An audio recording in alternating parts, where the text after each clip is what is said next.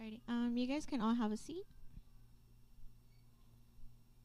Um, Okay. Um, so first, I want to thank God for giving me this opportunity, for having me here today, and also for uh, I want to thank our pastors and the board for always giving us the opportunity as well to be up here. Um, before I start, I want to go ahead and pray. So if everybody can bow their heads with me. Uh, thank you, Heavenly Father, for the day you have given us. I thank you for um, giving me the strength and everything as I was preparing for this message. I ask that your people receive your word. Just pray, Amen. Um, okay. Um, so this year, the theme has been the path to victory. And so um, the title of my message is The Path to Peace Through Faith. Um, and so I'll stay there. So the path to victory is not an easy path, and um, and so while God God is leading us um, to this path, it doesn't mean that there won't be delays or like roadblocks in our path. Um, and so the first point is like delays on our path to victory, um, and so kind of like the main verse is Jeremiah twenty nine eleven, which it says, For I know the plans I have for you, says the Lord. They are plans for good, not for disaster, to give you a future and a hope. In those days when you pray, I will listen and you will look for me wholeheartedly and you will find me. Um, so the context of this verse um, is like they're they're going to be in exile, right? So then in this verse, God is reminding them that like, oh, you're going to be going through these times, but um, God knows the plans that He has for you, even though they seem like you're going through a tough time or like it's not something we like. He knows the plans that He has for us. It says not plans for good and not for disaster, even though it feels like a disaster at the time. Um, and so um, I'm gonna go on to the next one. So the second point is like why we have delays. So in Exodus chapter 13, verse 17 to 18, it says, Pharaoh let the people go the shortest road from Goshen to Canaan, went through the Philistine country. But God didn't lead them that, that way. God said, if they have to go into battle, they might change their minds, they might return to Egypt. So God led the people toward the Red Sea by taking them on a road through the desert.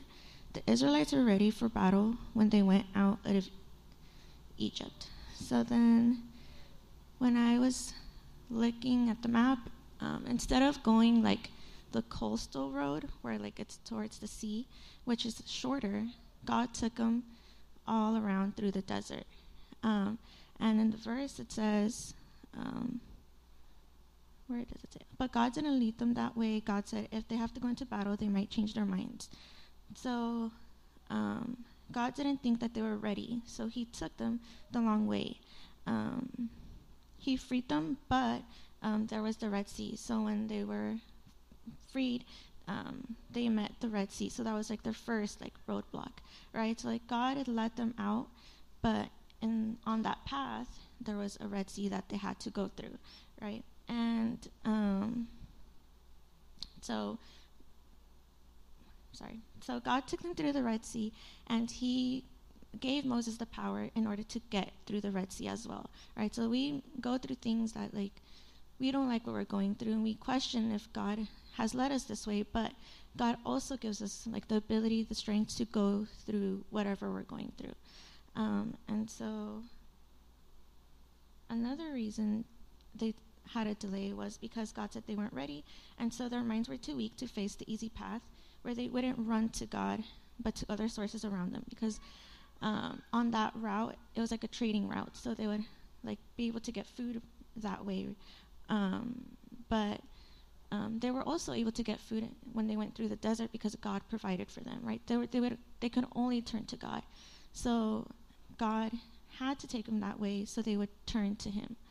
Um, and so most of the times we have to face delays because um, like that's the only way we'll turn to god um, in the time of like a difficulty and um, so we go through delays to prepare for difficulties to protect from difficulties or to develop within that difficulties, just like the Israelites did.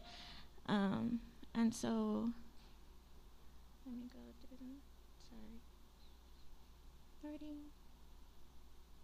And then, so another example was sometimes um, um, a delay happens because we make that happen, right? Um, so an example is Jonah. So Jonah was angry that God wanted to show mercy and went the opposite way. And so he faced difficulties because he thought he knew better than God, right? So we sometimes think we know better, so we decide to take a different route when we uh, when we could have avoided those difficulties by doing what God said in the first place, um, just like Jonah, right? Because as you guys can see in the picture, um, he went like the long way around to get to Nineveh. Uh, yeah, Tar- yeah, he went to Tarshish. Um, and so another example that I saw as I was studying this, um, it was this lady explaining, like when she was teaching her little kid to swim, um, she would stand next to them and like kind of at the area where like they could touch, their feet could touch the ground, but not without their wa- their head going underwater. So um, she liked that area for them because um, they wouldn't depend on like they would force themselves to like keep their heads above water and not get too comfortable with their feet on the ground and um, she would she was also explaining that um, when their heads would go underwater their kids would get scared and kind of start complaining to her but um, she said she explained to them that she allowed it because she wanted them to grow like she wanted them to like uh, experience that so they could force themselves and like and so they can be motivated to learn um, on their own how to swim. Because if she kept helping them, then she wasn't really teaching them like in an efficient way. And so God is the same way with us, where like um, He teaches us in like all different ways. Maybe some of us are more stubborn, so like we have to go through a, a different way than others, um, just like Jonah. And so, um, what to do in the waiting. So that's the third point. And so we can see that in Genesis 22, verses 1 through 8. It says, Sometime later, God tested Abraham's faith. Abraham, God called. Yes, he replied, Here I am. Take your son, your only son, yes, Isaac, whom you love so much, and go to the land of Moriah, and go and sacrifice him as a burnt offering on one of the mountains which I will show you. The next morning, Abraham got up early he saddled his donkey and took two of his servants with him along with his son, Isaac. Then he chopped wood for a fire for a burnt offering set out for the place of God who had who God had told him about. On the third day of their journey, Abraham looked up and saw the place in the distance. They, Stay here with the donkey, Abraham told the servants. The boy and I will travel a little farther, and we will worship there, and then we will come right back. And so Abraham placed the wood for the burnt offering on Isaac's shoulders, while he himself carried the fire and the knife. As the two of them walked on together, Isaac turned to Abraham and said, Father. Yes, my son, Abraham replied. We have the fire and the wood, the boy said, but where is the sheep for the burnt offering? God will provide a sheep for the burnt offering, my son, Abraham answered, and they both walked on together.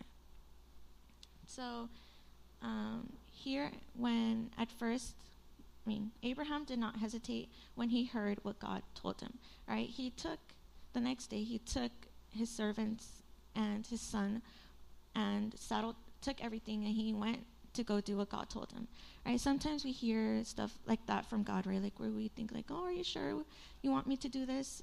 But um, God always knows best for us, right? And um, maybe God is testing our faith if we will do it, right? And just like He was testing Abraham. And so Abraham didn't wonder why. Um, he knew that God would provide, right? So, um, in this example, we see like we can just trust God and like don't question why, right? Or like He knows what's best for us. Um, just how Abraham knew that God will provide. Um, and then, um, Proverbs 3 5, it says, Trust in the Lord with all your heart, do not depend on your own understanding. Seek his will in all you do, and he will show you which path to take.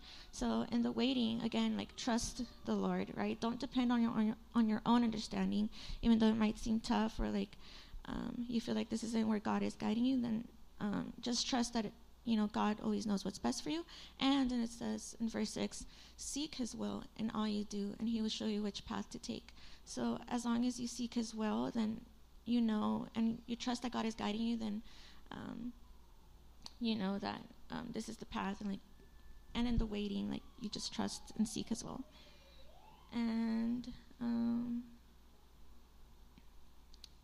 the fourth point it says, God will fulfill His promises if. So we will see in.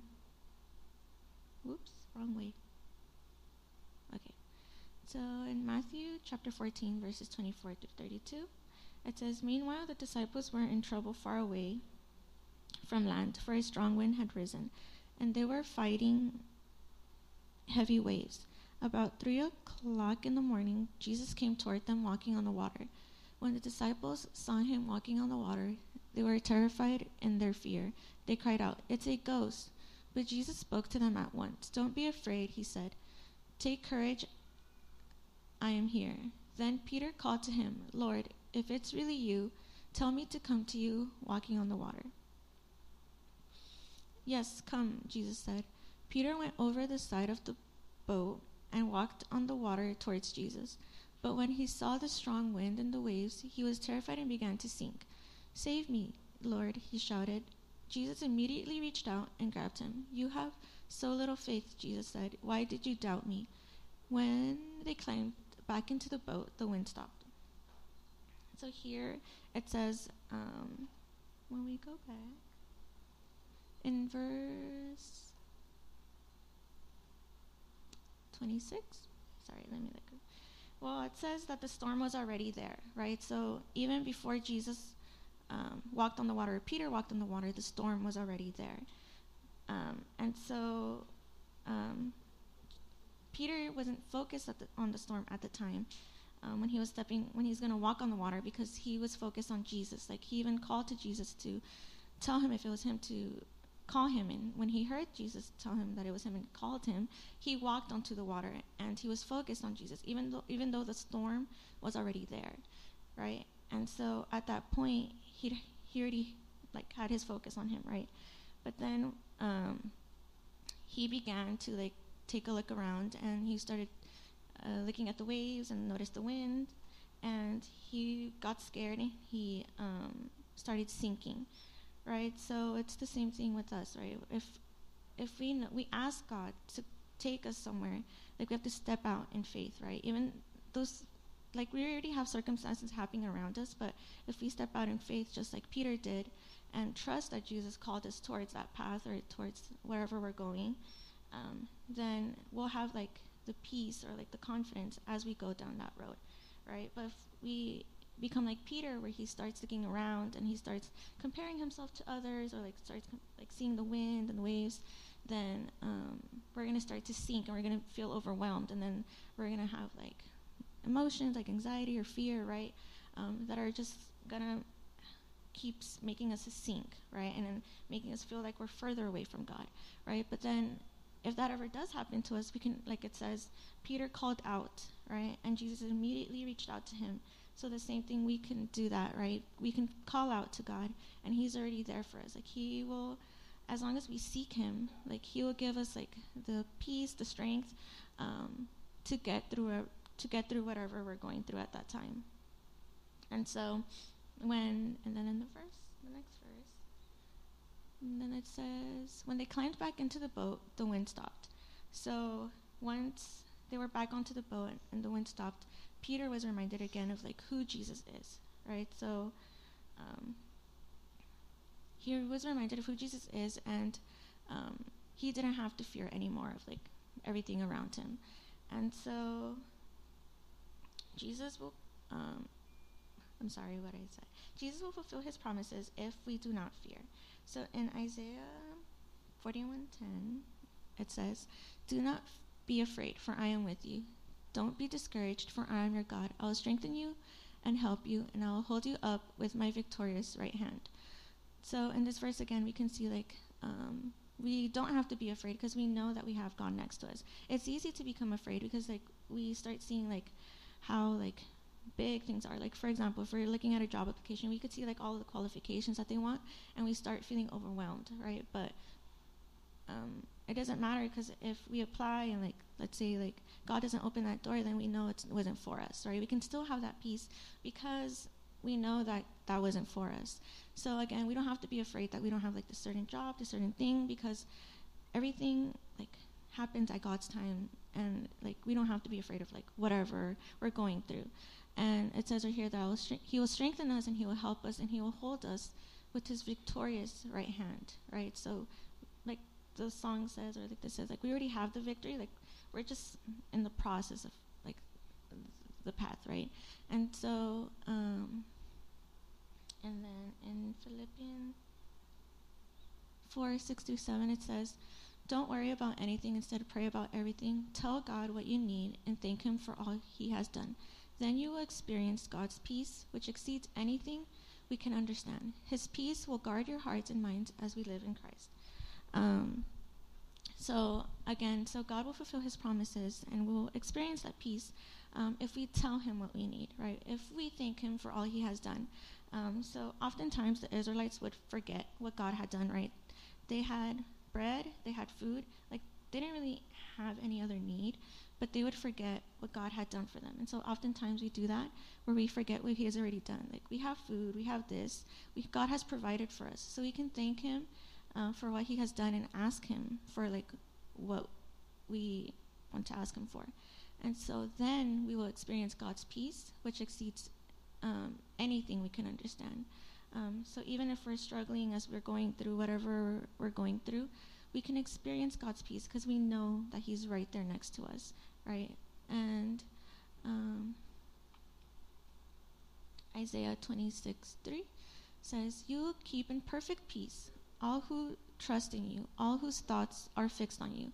So again, um, if we're not experiencing God's peace, like we can pray to Him, like it says, and we can um, keep like fill our minds with God's word, right? We can remind ourselves like what His promises are, because in the Bible there's a lot of promises, and so we can remind ourselves uh, whatever we're filling ourselves with, that's what's going to take priority, right? If we keep looking at social media or we keep looking at everybody else's lives, then we're going to fill our thoughts with like more negative stuff, right? Because we're going to start comparing ourselves to others, seeing like where they are, where we're not, and stuff like that.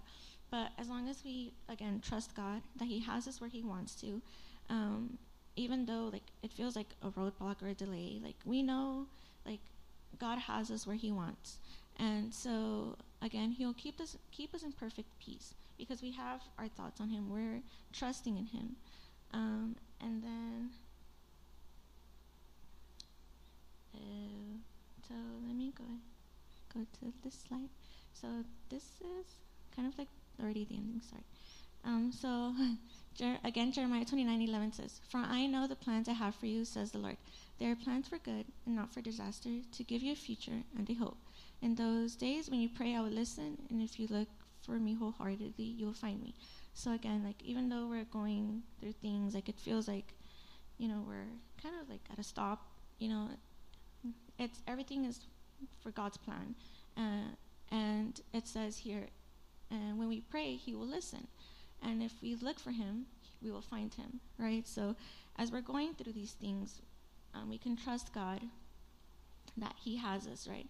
And so, kind of like my example, because I was as I was studying, um, at first I usually go when we do the law. we usually I usually go towards like the beginning of the year, and so this year I got like the second half of the year, and so at first I was a little confused, but at the same time I was okay because I was like a little lost and of what to do because when it was like when the when the message what the theme sorry was announced it was like the path to victory. At the time I was not like mm, I don't know I wasn't feeling like victorious. And so I was going through like this like journey and so um, to begin with um, I studied psychology um, and so for psychology, you kind of need like a master's for like most things to get your license or a doctorate, depending on like what field you want to study. And so when, well, first off, actually, let me start from Cerritos. so I went to Cerritos, and then before I transferred to college, um, I would mm, I would pray to God like, oh, like whatever school you open up, like that's where you want me to go. And so I applied to like Cal State and like two UCs, which is like UC Irvine, R- Riverside. And so all the schools I applied to, I got accepted to, except Irvine, right? And so I was waiting because that's the school that I wanted to go to. And so I was waiting, and I got waitlisted, and I was like, okay, like I'll wait it out. And so I got accepted later on. And so instead of like still seeking God's will, like asking like, oh, is this really the school? I just went that route, and I was like, okay, well, I'm just gonna go there because I want to go there. I didn't ask God. Um, and so when I got to Irvine, I hated it there. Like it was so much for me. Like I was kind of like a new driver, so the commute was not for me, and like the fast pace because it was like ten weeks um, in three quarters. So, and then so everything was just like really overwhelming for me, and um, I didn't like that I was there anymore. And so when I look back, I just question like, oh, why didn't I do that? But again, like the Bible says, like everything works for the good for of those who love Him, and so um, I don't know. I just think like it. I don't. It made me realize that I did want to do behavioral because when I was going to Irvine, I accidentally got into the behavioral side of psychology instead of like the neuroscience part of it, where that's where I wanted to go. But because I accidentally applied to the behavioral side, I, got stuck there and I couldn't move from there. And so, um, even though I hated it, like it made me realize that, like even though I didn't like the school or anything, um, like that worked out because it made me realize like oh like behavioral was the route because what I want to do now has to do with that. Um, so if I had taken the neuroscience way, I feel like probably would have not been good for me. And so then when I graduated from Irvine, I was I, I applied to clinical psychology because I still had the mindset that I wanted to do neuro neuroscience psychology. So then when I applied to grad school, I applied for the clinical um, psychology like program, and um, I kept praying and I kept asking for prayer and I like kind of was trusting God, but I don't think so. And then um, so when the when I got rejected from that, I was kind of mad at God. Like I kind of questioned like why He would do that, and so like I don't know, I was just like mad and like not like at peace or anything.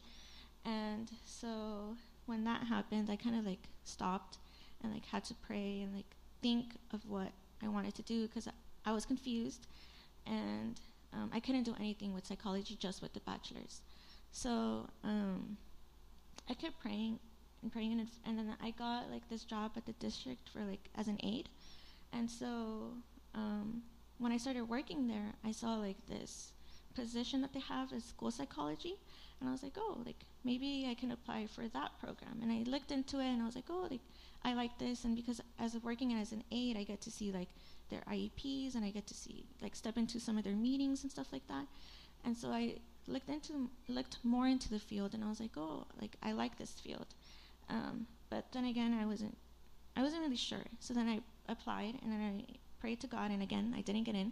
But this time, I wasn't mad with him. I felt peace because I knew that God like has control over everything. Like maybe I wasn't gonna do good in that school again, or maybe I don't know.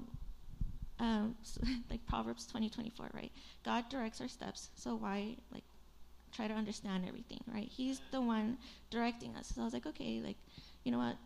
Um, I'll just pray and I'll apply again, and if it's not this time, then um, then it's not this time. Or I can maybe look into teaching because um, working at the district made me see that I wanted to work in education. So it kind of cleared my mind because at this whole time I was confused and like I didn't know like what to do like and I was like kind of again feeling anxious because like again you start like seeing like everybody's lives like you see like oh this person already has their master's or their doctorate it's like oh this person does this and like again like God has you at a certain place at a certain time for a purpose right? And so um, I was like praying, I'm praying, and um, I don't know where God will guide me, but I know I have the peace and the faith that wherever He takes me, like um, that's where He wants me. Um, and so, yeah. So today's message was the path to peace through faith. Thank you.